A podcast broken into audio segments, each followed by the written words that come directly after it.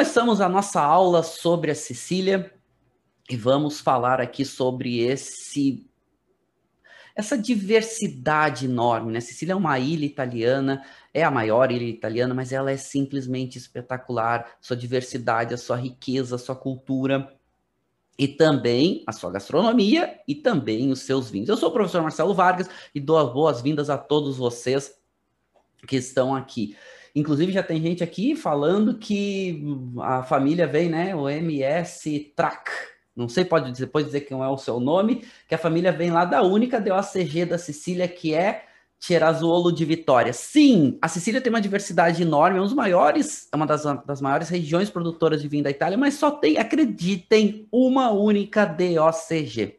Uma única, né? E tem algumas outras DOCs mas DOCG só tem uma, a gente vai falar daqui a pouco.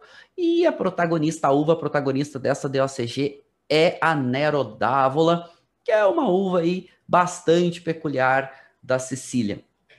Mas vamos lá. A gente não pode deixar de falar da Sicília sem falar da sua beleza, né, de paisagens, o seu terroir, essa palavra tão bonita que a gente usa aqui para definir o local de onde vem o vinho, essas características.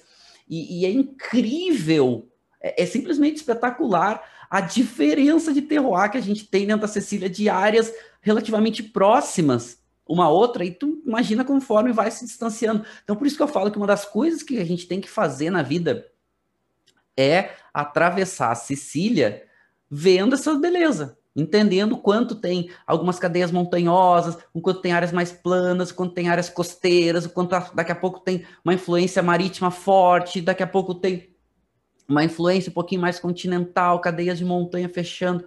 Então ele é muito lindo, é simplesmente é, é, é espetacular. Então precisa cruzar com um pouco mais de tempo quando possível. E outra, né, vivência que tem que ter é subir no, no Etna, no vulcão. Talvez o vulcão mais ativo que a gente tem hoje no mundo. O Etna está inteiro, o tempo inteiro. É muito louco. Depois eu conto para você essa experiência. Quando tu chega na cratera, primeiro tu subindo o Etna já é muito muito peculiar, porque tu tá subindo e ele tá o tempo inteiro fumando, soltando fumaça, o tempo inteiro. E, e aí tu sobe aquilo, dá, dá até, né, tem um, aquele friozinho na barriga, mas uma grande questão é, o Etna, por mais que seja um vulcão ativo, constantemente ativo, e alguns dos melhores vinhos da Itália hoje vêm dessa área do Etna, ele não é um vulcão perigoso, por mais que a gente pense o contrário a gente pensa que, nossa, ele é um vulcão que pode a qualquer momento soltar lava? Pode. Mas o que, que acontece? Ele é um vulcão que ele é eruptivo, ou seja, ele está o tempo inteiro soltando a pressão. Então, essa, essa fumaça que a gente vê, de vez em quando a lava vai, vai né, começar a sair, mas tudo isso é relativamente lento. Então, é um parque nacional que é aberto, as pessoas podem ir lá, enfim, porque ele realmente não é perigoso. Claro, quando ele começa a soltar lava, essa lava vai saindo devagarinho do vulcão e as pessoas vão saindo antes, enfim. Inclusive o parque fecha, né? Tem aviso, eles sabem quando o vulcão vai soltar lava. Então não é um vulcão perigoso.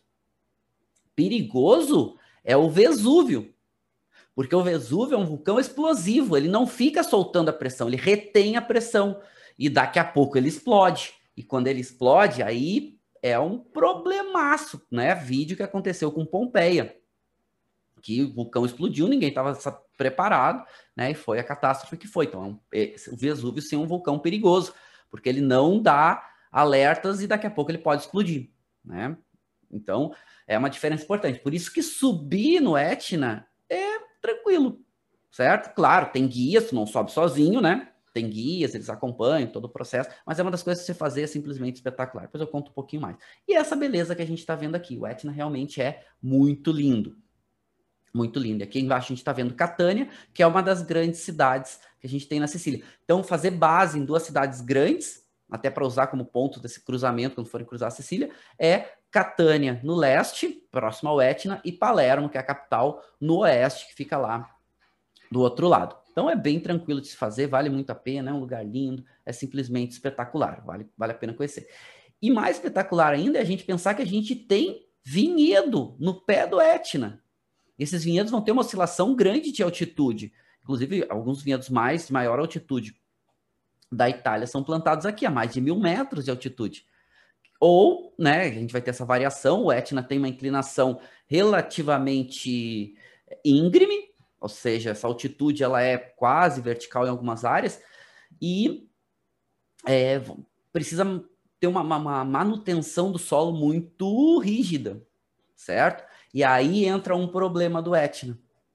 É que como ele é um vulcão que pode soltar lava a qualquer momento, então ele não explode, essa lava ela vai saindo devagarinho, vai escorrendo pelas laterais do vulcão, lentamente. Só que aonde a lava passa, ela vai levando tudo que tem pela frente, certo? Então vai leva, leva vinhedos, leva se tiver casa, o que tiver, ela leva embora, né? Então quanto mais lava solta, mais perigoso levar outras questões. E essa lava quando ela quando ela começa a escorrer do vulcão, ela pode ir a 20, 30 quilômetros do, do, do, da cratera, né, levando o que tem pela frente. Claro, como isso é lento, as pessoas saem, não tem perigo, né? Ruim é só o que tem lá. Então, produzir vinho no Etna, ter vinhedo no Etna, é uma, uma aventura constante.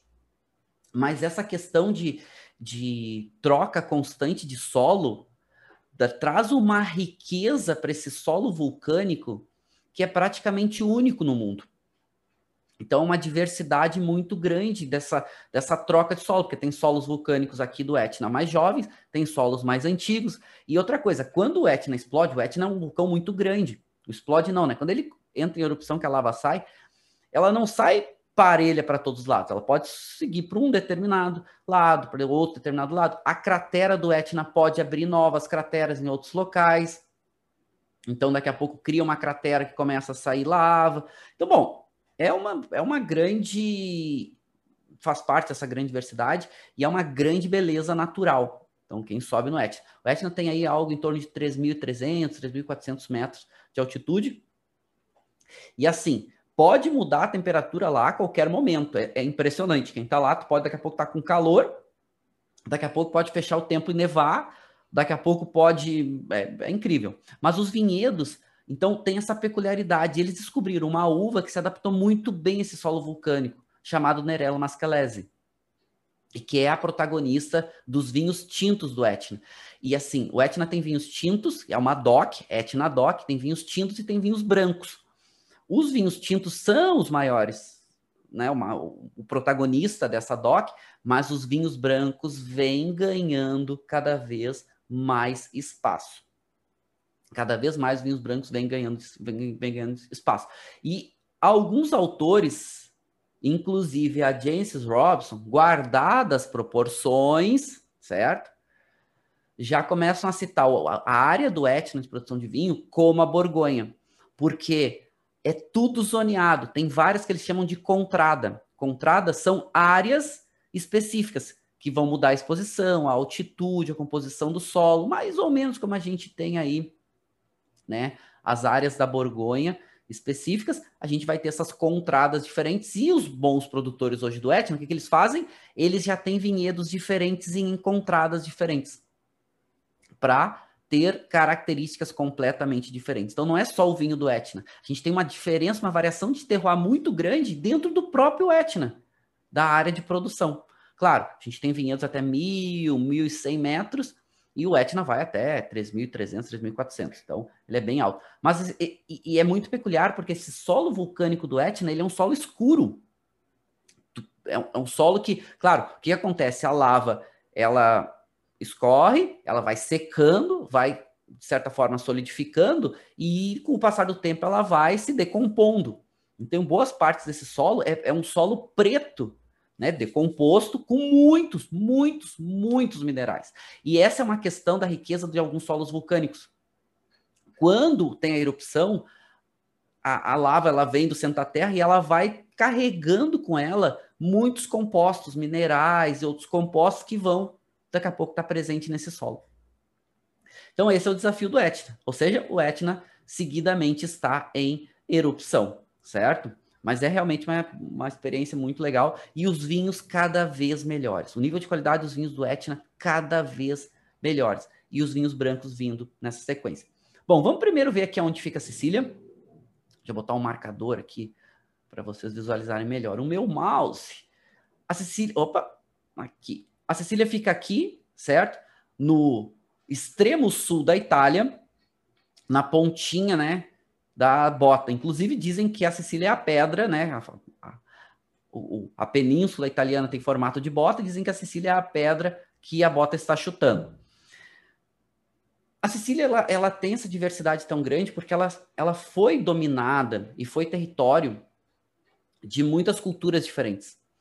Então, essas culturas elas ficam muito presentes na, no cotidiano do, do, da Sicília e dá essa diversidade tão grande. Então já foi aqui muito é, influência dos gregos, já teve muita influência dos fenícios, já teve muita influência dos próprios romanos, já teve muita influência dos próprios turcos, já teve muita influência de muitas culturas. Então a gente vê isso muito presente na gastronomia, a gente vê muito presente na arquitetura e se tornou com essa diversidade um grande produtor de vinhos. E esse é um momento importante que a Sicília vem passando. Ela está deixando de ser um produtor de vinho. E aí a área, né, siciliana, de volume, e ela ainda é um produtor de muito volume, para privilegiar a qualidade. Essa é uma mudança extremamente importante que está acontecendo na Sicília. Ou seja, ainda produz muito volume, mas a qualidade vem crescendo. E se a gente pegar que a Itália tem muitas denominações DOC, DOC-Gs e muitas uh, denominações IGTs, certo? E aí se a gente pegar entre DOC e DOC-Gs a gente tem mais de 50% da produção italiana entre DOC e e aqui DOC e DOC não está necessariamente relacionada à qualidade, mas também pode dar um impulsionamento para esse lado, é muito mais a territorialidade e peculiaridades né, locais, mas também tem algumas regras que fazem com que os vinhos, de modo geral, subam um pouco seu nível de qualidade se comparado com os vinhos IGT e até com os vinhos de Itália, né, que são esses vinhos os antigos vinhos da tábua. Bom, e aí se a gente começar a ver a Sicília, a Sicília só tem uma única DOCG. Então, uma única DOCG. E isso é, é super legal se a gente começar a pensar, poxa, por que, que só tem uma DOCG? A gente vai entender isso daqui a pouco. E se comparado com outras, né, com outras, outras áreas italianas, tipo o Piemonte tem 17 DOCGs, e a gente pode pensar, não, então o Piemonte produz vinhos de muito mais qualidade. Hum, então, de certa forma, sim, mas não é só isso, ok? Não é só a DOCG que representa isso. E aí a gente pode começar a ver também as DOCs. A Sicília tem 23 DOC. Ah, ok. Se comparado com a Puglia, que tem 28, se comparado, e de certa, até com a Toscana, que tem 40, né? Ela também ela é limitada. E aí, limitada não, tem uma menor quantidade, vamos chamar assim.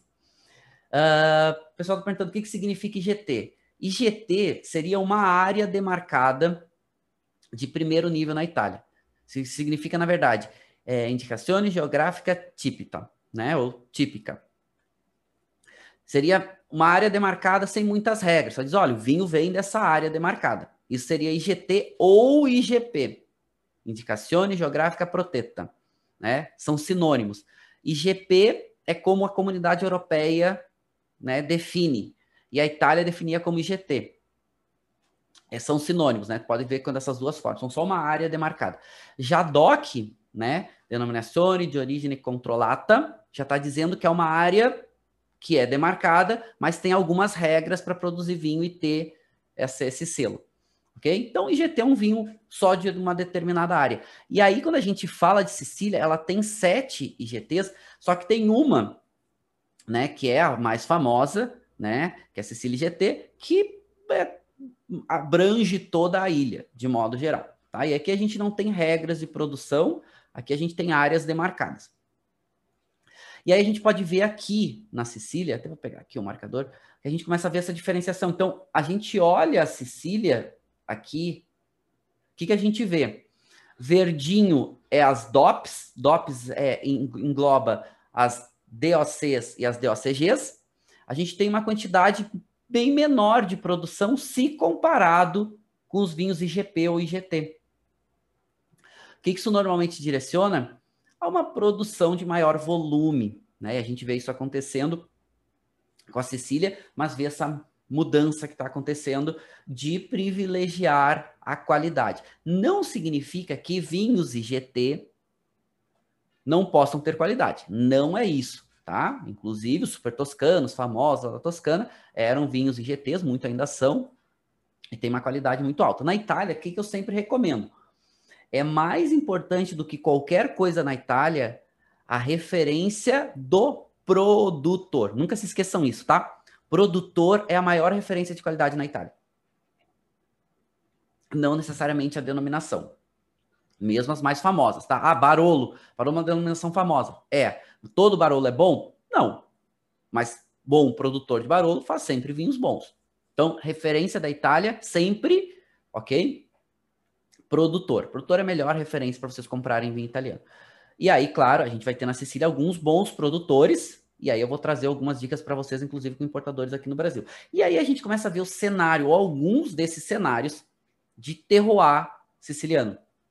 E claro, é uma ilha, então as áreas mais costeiras são áreas mais próximas ao mar, tem uma moderação maior de temperatura, certo? Essa, essa moderação maior de temperatura permite, muitas vezes, produzir vinhos, principalmente uvas brancas ou vinhos mais frescos. Então a Sicília, ela é mais no sul da Itália, ela é um pouco mais quente.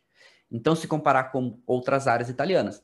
Então para produzir vinhos mais frescos, ela precisa de moderadores de temperatura. Um dos moderadores de temperatura é o oceano. Então, vinhedos mais próximos ao oceano fazem vinhos mais frescos, certo? E algumas das uvas, algumas das uvas brancas dessa área também vão estar plantadas próxima ao oceano. Mas outros moderadores também pode acontecer. O Etna faz um controle de ou uma moderação de temperatura e de terroir. Qual é? Altitude.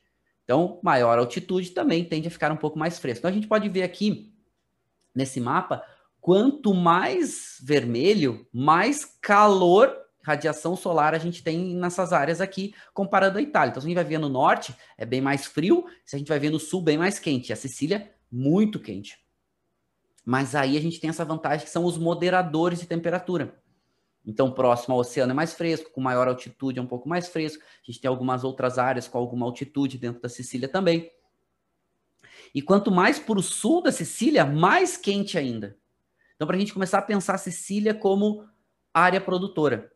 Essas influências são super importantes. Mais para o sul, ainda mais quente. E a gente vai ver que a única DOCG da Sicília vai estar tá aqui, né? Vai estar tá no sul da Sicília.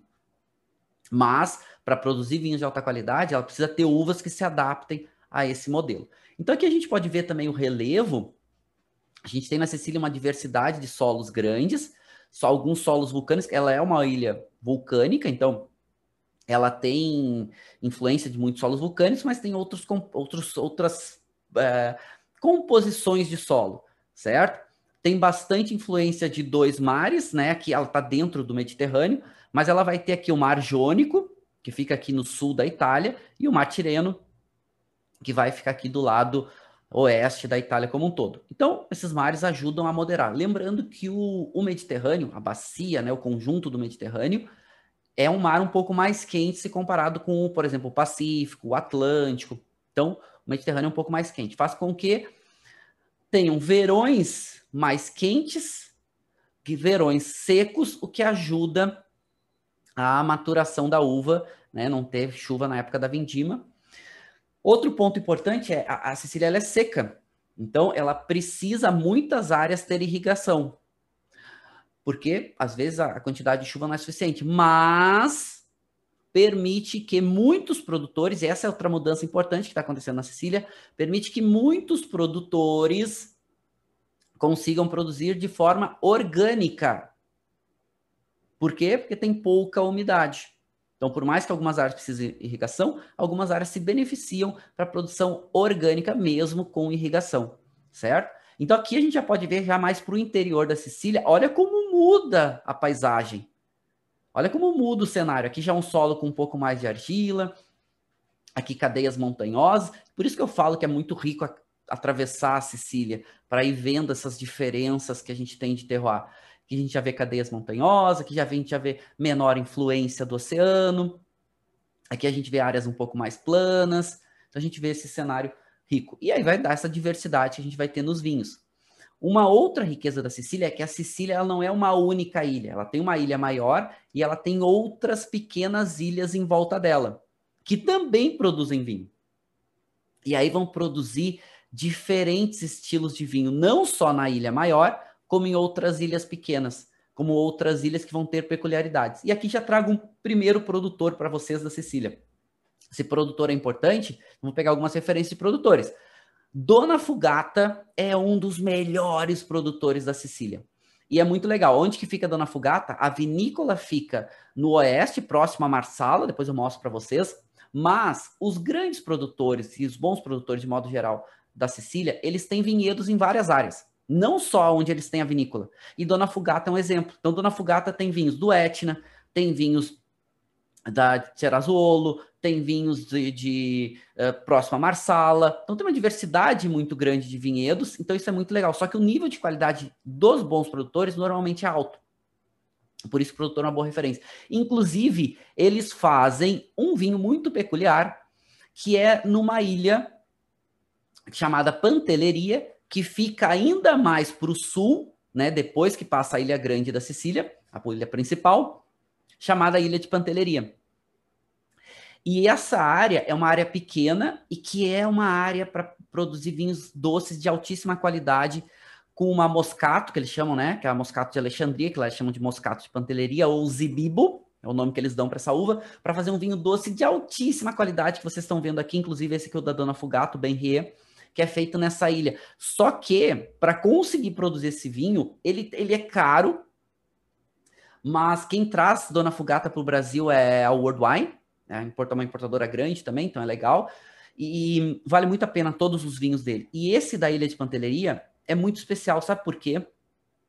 Para produzir aqui a Ilha de Panteleria, eles precisam conduzir os vinhedos em forma de alberelo, que eles chamam, que são essas pequenas, em pequenos vasos. E lá venta tanto, e aqui vocês estão vendo também essa composição de solo vulcânico, eles precisam cavar para proteger o vinhedo de muitas áreas desse vento, porque é o vento com areia que machuca os cachos, danifica os cachos. Então eles precisam criar esses vasos, muitas vezes eles cavam para a videira ficar protegida, certo? Aqui vocês podem ver um pouquinho mais, inclusive aqui alguns vinhedos dessa encosta, né? Todo em vasinho. Mas isso também permite muito algumas, é, permite algumas vinhas velhas, ou seja, vinhas velhas a gente sabe que tende a trazer menor produtividade, mas algumas características diferentes para os vinhos. Então é incrível, é muito legal, é uma ilha pequenininha, tem poucos produtores, mas é uma denominação, uma DOC muito interessante quando a gente fala de Sicília. É muito legal, certo? E a gente já volta a falar um pouquinho. Então, Dona Fugata é um produtor importante, muito legal. Aí, quando a gente fala né, dessas, dessa DOC, uma DOC, 23 DOCs e 7 GPs, a gente tem algumas uvas que são mais importantes para a produção da ilha como um todo e que vão estar produzindo em alta qualidade de acordo com esses, essas variações de terroir, esses moderadores que a gente estava falando, certo? Então a gente vai ter a Catarrato, que é uma uva branca, a gente vai ter a Nero d'Avola, que é uma uva tinta, né, também chamada de Calabrese, menos agora, né, ganhando mais esse nome internacional que é Nero d'Avola. A gente vai ter a Nerello Mascalese, que é uma uva tinta. E aí uma das mudanças que a gente vem também acompanhando a Sicília é, a Sicília produzia muito vinho de volume e também produzia muito vinho com uvas internacionais. Então uvas como Cabernet Sauvignon, como a própria Syrah, Chardonnay, e as uvas italianas, as autóctones, estão ganhando maior destaque. Então a gente vê a Nerello Mascalese, a Nero d'Avola, a Catarrato, a Grilo, que é outra uva branca, a gente já fala delas, né, de, de acordo com cada área. E a única DOC G é a Cerazzuolo de Vitória. Depois eu falo dela onde predomina a Nero d'Avola. Nero d'Avola. E essa DOC é mais para o sul da Sicília, ou seja, a área mais quente. Então essa é uma uva com pele mais grossa, ela é uma uva que é um pouco mais intensa, principalmente nessa parte de estrutura, aromas e sabores. O DOC já vai fazer vinhos mais elegantes, certo? E aí a gente vai ter na área toda chamada Sicília DOC, que é uma das últimas denominações aí que a gente teve na Sicília e que abrange praticamente toda a ilha com várias uvas diferentes, ok? Bom, mas não só isso. A gente vai ter famoso vinho Marsala, que é um vinho fortificado e o Marsala vai de seco a doce, tem uma variação grande, também já falo para vocês, mas nunca esquecendo essa questão de produtor. Agora vamos começar a tentar agrupar um pouquinho, né? Eu vi que tem alguém aqui falando que viu esse tipo de condução na ilha de Santorini, lá na Grécia. Sim, porque exatamente pelo mesmo motivo. Tem que proteger a videira, principalmente os cachos, porque às vezes o vento é tão forte com a areia que vai danificando os cachos e aí não tem uma boa produção. Então, esse, esse tipo de condução é exatamente para é proteger. A gente vai ver, e aqui, aqui está a ilha de Pantelleria, tá? Aqui marcadinho com 16. Então, vocês estão vendo aqui a ilha italiana como um todo, né? A ilha siciliana como um todo, e aqui Pantelleria. Aliás, Pantelleria fica muito mais, muito mais próximo do, do continente africano do que quase da Itália, certo? Mas ela realmente ela também é muito quente. Mas tem o mar que modera, tem os relevos que também ajudam. Uma outra coisa da gente pensar é uma das ilhas, uma das ilhas, uma das uvas que aparece muito bem na Sicília é a Moscato. A Moscato, como é, boa parte de produção dos vinhos brancos sicilianos são de Moscato, tanto aqui na parte de, da ilha de Pantelleria, como em outras áreas, fazendo vinhos doces, mas também fazendo alguns vinhos secos, ou até meio secos. Mas vamos tentar organizar aqui a Sicília para entender de forma mais macro aqui essa estrutura.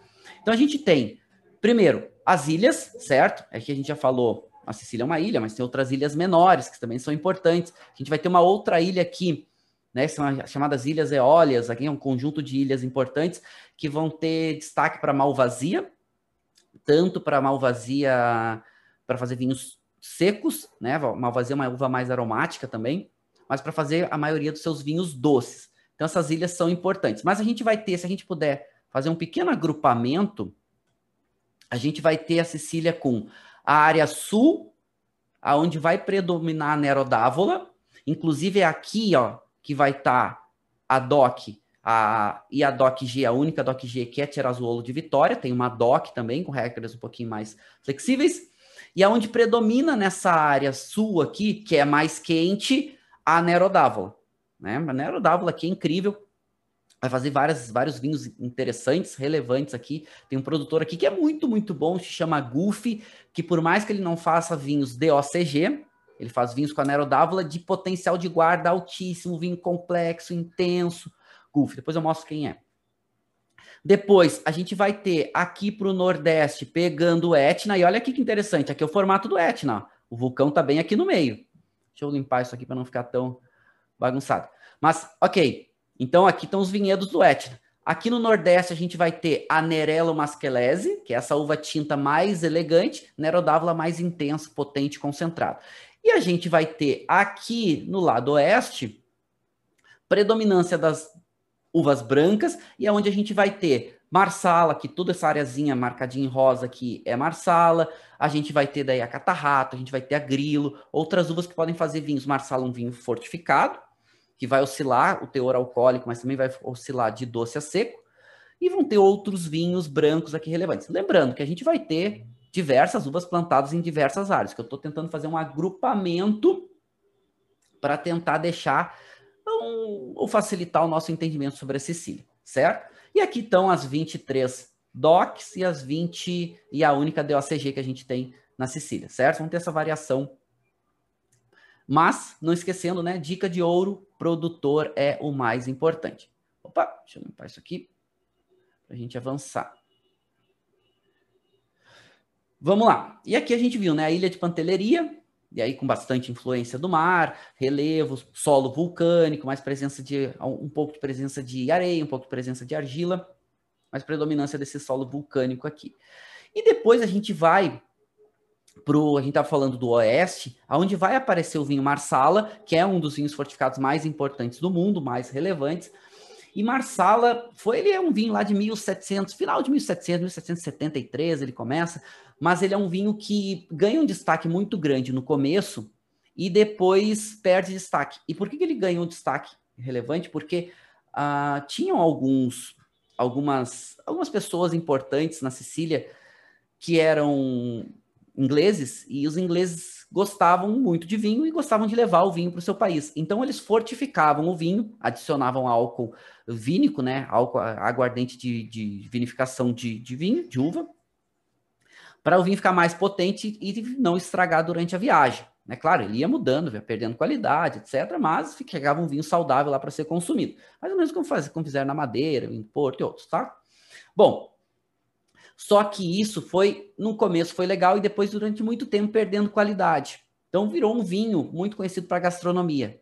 Só que, dos anos 90, anos 80, ganhou um destaque muito grande na gastronomia, final dos anos 80, começo dos anos 90, mas aí, com os anos 2000, muitos produtores começam a resgatar esse conceito. Inclusive, hoje, uma das vinícolas mais antigas da Itália, e inclusive da Sicília, diz que é talvez aí um dos primeiros produtores de Marsala com esse nome, é a Flório, que é um lugar muito legal de se conhecer. Aliás, a vinícola Flório fica pertinho da Dona Fugata, ali próximo a Marsala, no oeste. Quem visitar uma, visita a outra, é praticamente do ladinho da outra, vale a pena conhecer e vai fazer vinhos que vão ter amadurecimento em madeira de 1 a 10 anos, certo? E pode passar um pouquinho mais em raras exceções. Um tempo em garrafa, então quanto mais tempo em madeira, maior a qualidade, maior características. Então são vinhos que estão voltando agora a ter um destaque maior. Podem ser de seco a doce, passando pelo meio seco, é, mas uma variedade muito grande. Bons produtores têm feito vinhos com uma qualidade maior. É, pode ser vinhos brancos, podem ser vinhos tintos, e aí vão começar a entrar essas uvas que fazem vinhos tranquilos, mas também vão fazer os fortificados. E aí vão ter essas uvas, a catarrato, catarrato é uma uva boa porque ela tem muita acidez, então ela é muito utilizada para vinhos tranquilos e para vinhos também fortificados, né? Aqui, principalmente Marsala. A gente vai ter a grilo. A grilo é uma uva que ela retém muito açúcar e ela é muito resistente ao calor e à seca. Mas é uma uva que o vinho tranquilo da Grilo pode chegar a 16 graus alcoólicos naturalmente. Então, é um vinho que, para fazer fortificado, também é muito bom. A gente vai ter a Ansônica, a Anzólia, como eles chamam aqui, que é uma uva também presente em outras áreas italianas, que é uma uva que traz notas aromáticas mais presentes, alguma nota floral, alguma nota de fruta, essas frutas de, de polpa branca, uma nota de pêssego, enfim. Então vai trazendo esse, esse caráter do corte interessante dos vinhos tranquilos e também dos vinhos fortificados, principalmente do nosso querido Marçal. O Zé está perguntando, vinho que era muito consumido no Brasil uh, também era o Corvo, de Salapatura. Sim, Salapatura é outra área bastante interessante e que também está voltando a ganhar destaque. A Corvo é um produtor de muito grande, de volume, e mas agora a gente tem visto outros produtores aí de maior qualidade e menor volume ganhando um destaque um pouquinho maior. Não estou dizendo que a Corvo não era relevante, sim, e ajudou a divulgar toda essa, essa cultura siciliana também. E aqui vocês estão vendo a Grilo, já aqui plantada em perto de, de, de ali entre essa, esses vinhedos ficam entre Palermo e Marsala, certo? E a gente vê aqui o que a gente já não tem o relevo que a gente tem lá, a gente vê em Alberobello também, Alberobello, em Alberello, Alberobello é outra área, lindíssima, inclusive, que fica na Puglia, linda de se visitar, onde tem os trules lá, enfim, não é isso, né? É Alberello. Mas aqui já não precisa cavar o solo, já não tem tanto vento, já não está tão próximo ao mar, mas vai produzir né, nesse formatinho de arbusto também. Por quê? Para ela aproveitar melhor a água e para a massa foliar, as folhas proteger o cacho que fica aqui dentro, porque às vezes tu não quer expor tanto ao sol, o sol muito quente queima muito uh, essas, essas uvas, então essa condução ela é bem famosa aqui na Sicília. E lindo, né? Então aqui Tirazzolo de Vitória, predomina a Nero d'Avola, certo? Mas tem uma outra uva que faz um contraponto, que é a Frappato, que é uma uva um pouco mais elegante de modo geral, né? A, a, a Nero D'Avola é um pouco mais intensa, um pouco mais concentrada, a Frappato traz um pouco mais essas notas de cereja, traz um pouco mais essas notas, até uma notinha terrosa, interessante, é, faz um contraponto interessante a Nero D'Avola. E aqui já mostrei para vocês, faz muito essa nota de cereja muito madura, cereja passa, essa nota de ameixa passa, de chocolate, notas de tabaco, normalmente tem passagem por madeira. Então esses vinhos aqui de Nero d'Avola são realmente mais potentes, mais concentrados. E aqui é a área demarcada, né, que eu mostrei para vocês, né? E principalmente a gente tem uma área chamada Tirazzolo de Vitória, que pode usar a expressão clássico, é que normalmente tem um nível de qualidade ainda maior, certo? E aqui a gente vai ter uma, esse produtor que eu falei para vocês, que é a Gulf. Gulf, quem traz o Brasil é a Decanter, Enoteca Decanter, a, Decanter, a importadora Decanter. que normalmente não usa DOC ou DOC-G, alguns vinhos ela usa, mas assim, nível de qualidade da Gulf é espetacular. São vinhos incríveis, são vinhos de guarda, são dessa área. A vinícola fica mais ou menos aqui, certo? Que fica Gulf. Ela tem vinhedos em outras áreas, mas é espetacular, vale muito a pena. São vinhos um pouquinho mais caros, mas é uma experiência de altíssimo nível quando a gente fala de principalmente Nero d'Avola, que é a uva principal deles. Então vale muito a pena conhecer. E aí a gente fala um pouquinho do Etna, certo? Uh, Marcelo, alguns produtores, chegou uma pergunta, um comentário aqui, alguns produtores ainda vivem sobre o piso da máfia. Muitos já conseguiram se livrar, muitos hectares. Sim, a máfia tem uma influência forte, não só na Sicília, certo? Em alguns outros lugares, e ainda tem, mas está perdendo força já há bastante tempo, a máfia como um todo. Mas tem algumas, algumas influências, sim, certo? Aí ficou muito famosa, né? A máfia siciliana, né? Inclusive filmes importantes, como Poderoso Chefão e outros. E, mas já vou dizer para vocês que eu já fui para lá algumas vezes é muito legal, não tem problema nenhum, não tem risco nenhum. Bem pelo contrário, né? É perigoso aqui no Brasil, certo? Bom, mas vamos lá. É... Aqui o Etna, certo? Vamos falar um pouquinho de Etna agora. E aí a gente vê aqui em cima, vocês podem ver essa, esse contorno das áreas de vinhedo, marcadinho em vermelho. Por quê? Porque, claro, o Etna quase sempre tem neve, é frio, quanto mais alto, um pouco mais frio. E a gente tem essas áreas embaixo aqui que vão descendo e no sopé do Etna, e conforme vão subindo, principalmente com exposição leste, e vão ter essas camadas. Então, cada área aqui vai ter uma demarcação chamada de contrada, que vai ter um nome específico, porque a variação de solo, profundidade, composição, características, exposição, por isso que remete um pouco à Borgonha, certo? Guardadas as proporções, não estou comparando, né? Mas se a James Robson fala, eu também posso falar, né? A James Robson fala, bom, posso também falar. Guardadas as proporções, cada vez valorizando mais áreas específicas e fazendo vinhedos de, eh, vinhos de áreas específicas, de altíssima qualidade, gente. Vale muito a pena provar. Só que praticamente tu consegue provar esses vinhos lá, principalmente os produtores pequenos. Perguntaram se o, esse vinho do Vino Petra chega no Brasil. Não chegava, tá? Que é o que eu vou degustar daqui a pouco. Não chegava. E talvez algum importador pequeno traga, né? Eu não, não, não tinha acesso a ele aqui no Brasil, tá? Procurei algumas vezes, né? E não, não chegava. Esse aqui eu comprei lá na Sicília, inclusive, trouxe na mala. É, mas tem outros, outros importadores que trazem os Etnas DOC, né? Então o Etna não é nenhuma DLCG, é uma DOC e com um nível de qualidade assim incrível. Vamos falar um pouco o que, que oscila nesse, o que, que varia nesse nível de qualidade do Etna. Um produtor legal para vocês conhecerem Etna é Tenuta Deletérineri. Essa aqui é incrível. E aqui vocês podem ver, ó, os nomezinhos que eles colocam, cada nomezinho aqui é uma contrada. Então, uma contrada chamada Santo Espírito, uma contrada chamada Guardiola, uma contrada chamada São Lourenço, uma contrada chamada Calderara. Então, são áreas específicas que tu pode botar o nome desse vinhedo, o nome dessa contrada. E aí vai ter o Etna Rosso, certo? Todos são Etna Rosso, mas vai ter o, entre aspas, o genérico, que é o DOC, que pode vir uva de qualquer uma das contradas, ok? e até áreas que não tem uma demarcação específica de uma contrata. Mas está dentro da área de produção do Etna Doc, pode produzir. E aqui esse produtor, quem traz o Brasil é a Mistral. Claro que vinhos mais específicos são um pouquinho mais caros, inclusive eles têm um vinho que é muito legal, que se chama Filoxera. Esse vinho é um vinhedo antigo pré-filoxera, que também faz poucas garrafas por ano, por, por por vindima, não é todo ano que conseguem produzir, mas são vinhos muito legais, são vinhos completamente diferentes para a gente provar. Então, quem quiser também é uma boa experiência. Comecem sempre pelo Etna Doc Rosso, ok? Até porque é mais barato. E aí, conforme vocês vão tendo oportunidade, principalmente nos feirões da Mistral, ok? Fica a dica, tá? Vocês comprarem. E a gente vai ter aqui muito próximo, vocês estão vendo lá no fundo, é o Etna. E aqui, o que, que a gente está vendo? A gente está em Taormina, um dos lugares mais lindos do mundo, que vocês também precisam conhecer.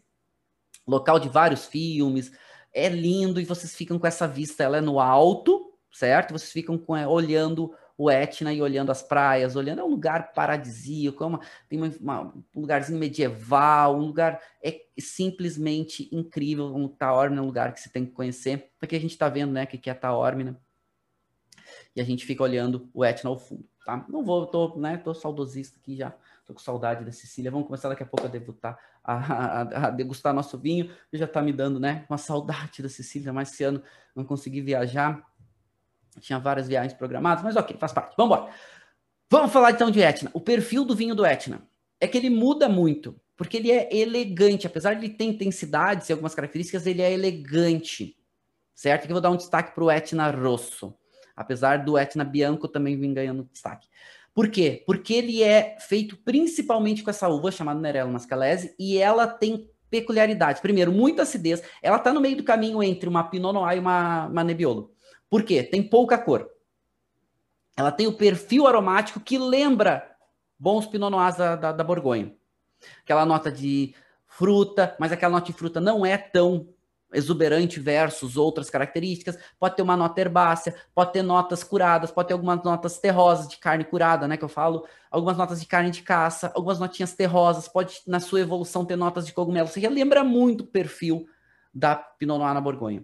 Mas estruturalmente ela é um pouquinho diferente, porque ela tem também uma cor parecida com Pinot Noir, até ela tem essa nota mais avermelhada para Pinot do que a nota puxada para o laranja, como é no Biolo, né? Mas ela tem uma intensidade média de aromas, com o passar do tempo vão ficando mais complexos, esses aromas terciários. Só que aí que tá, detalhe, a estrutura tânica dela é entre pouco e média, chegando à média, mas a textura desse tanino é um pouquinho mais grosso. Ou seja, ele não é, é, é um pouquinho mais rústico, vamos chamar assim. Não tem amargor, então, ou seja, tem uma estrutura tânica um pouco mais presente, que com o passar do tempo também vai amaciando. Só que ela é um, uma uva que produz vinho com álcool entre médio e muito.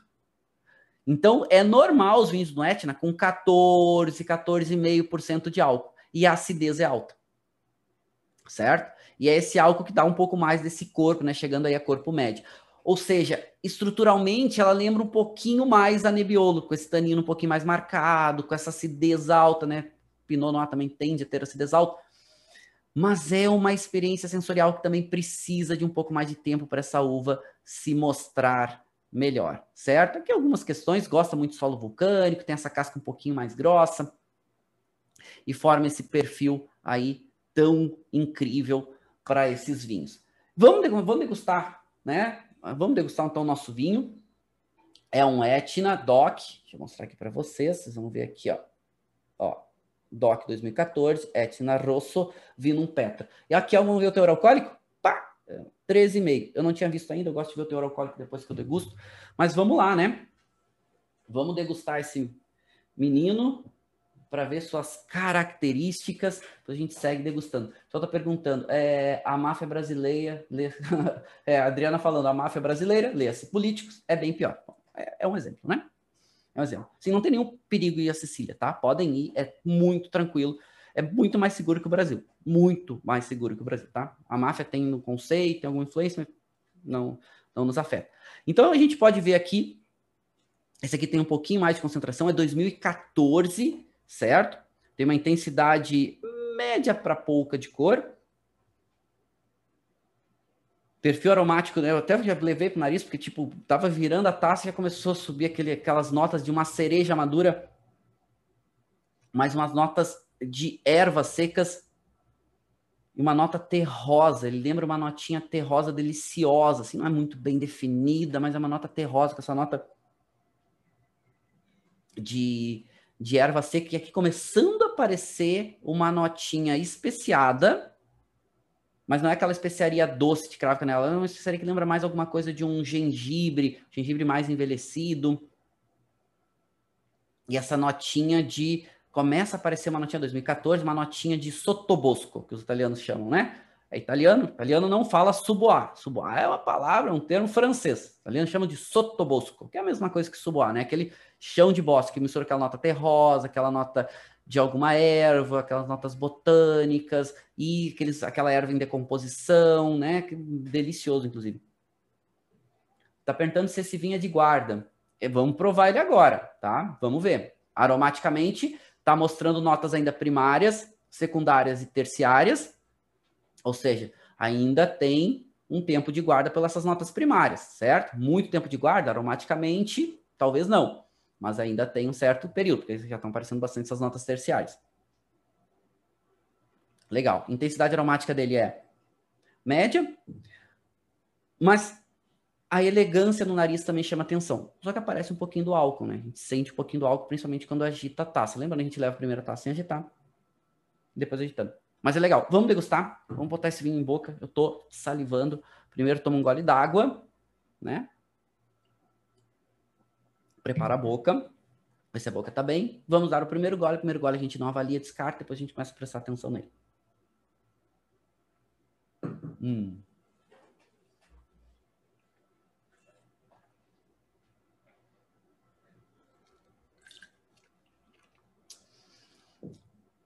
É primeiro gole. Não estou avaliando ainda, mas a gente já sente duas coisas aqui muito presentes. Primeiro, três. Intensidade de aromas e sabores. Fresco. Dois, acidez chegando em muito. Entre médio e muito. Tanino, entre médio e muito. E esse tanino bem perceptível. Uma textura também um pouquinho mais grossinha.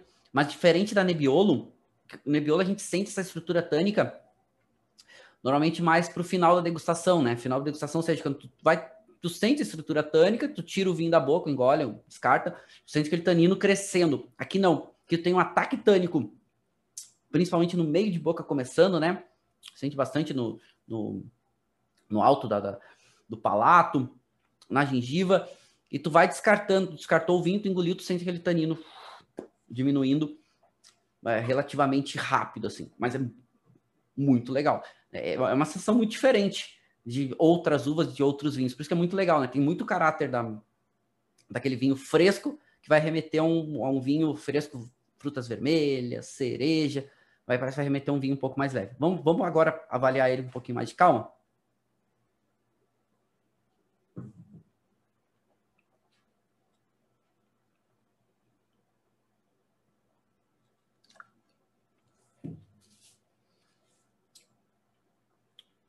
Álcool. Parece um pouquinho mais de boca. Posso botar entre médio e muito. Ok. Mais para próximo de médio. Esse tanino, um ataque muito intenso no começo. Até posso baixar ele um pouquinho agora. Eu estou avaliando, né? Aquele primeiro gole a gente não avalia. Posso botar ele como médio, subindo um pouquinho. Mas essa textura passa relativamente rápido por causa da acidez. Que a acidez, entre média e muita, essa acidez trabalhando muito bem para equilibrar esse conjunto. E corpo também médio. Então ele não é tão encorpado. O álcool até sobe um pouquinho, mas segura bem o conjunto. Mas os sabores desse vinho chamam muita atenção.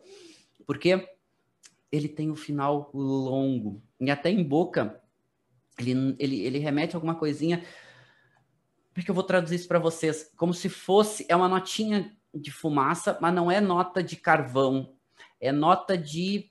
Hum, que alguns vão dizer que é mineral, né? Que é aquela nota de pederneira, aquela nota de pedra riscada. Pega dois basaltos, tu bate esses dois basaltos, risca um com o outro, ele começa a levantar uma notinha de fumacinha, de defumadinho, de, sabe, daquele, não é da pederneira em si, mas do basalto. Tu risca os basaltos, né, passa no outro, e ele tem em boca essa característica que dá mais complexidade para esse vinho. Por isso que é um dos bons produtores de 2014, tá? E tem potencial de guarda. Ele tá chegando no auge, mas ele vai se manter um tempo nesse auge aí.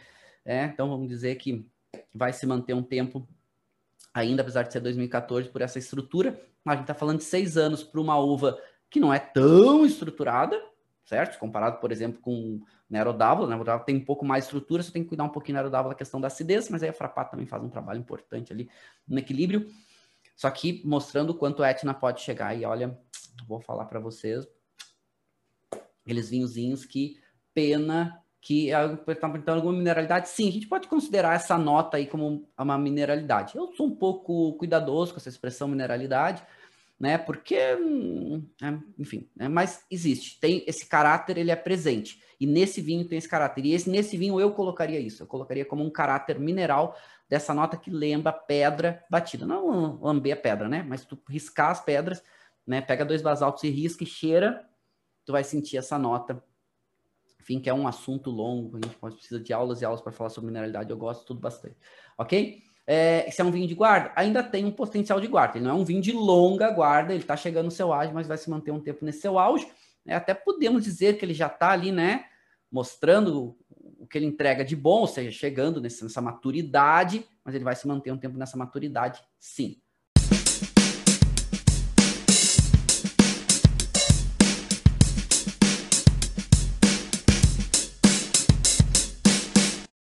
Você acabou de ouvir uma aula de vinhos do professor Marcelo Vargas, em formato de podcast. Para mais conteúdos, dicas e materiais sobre a bebida, acesse o site www.marcelovargas.org. Um forte abraço e até o próximo encontro.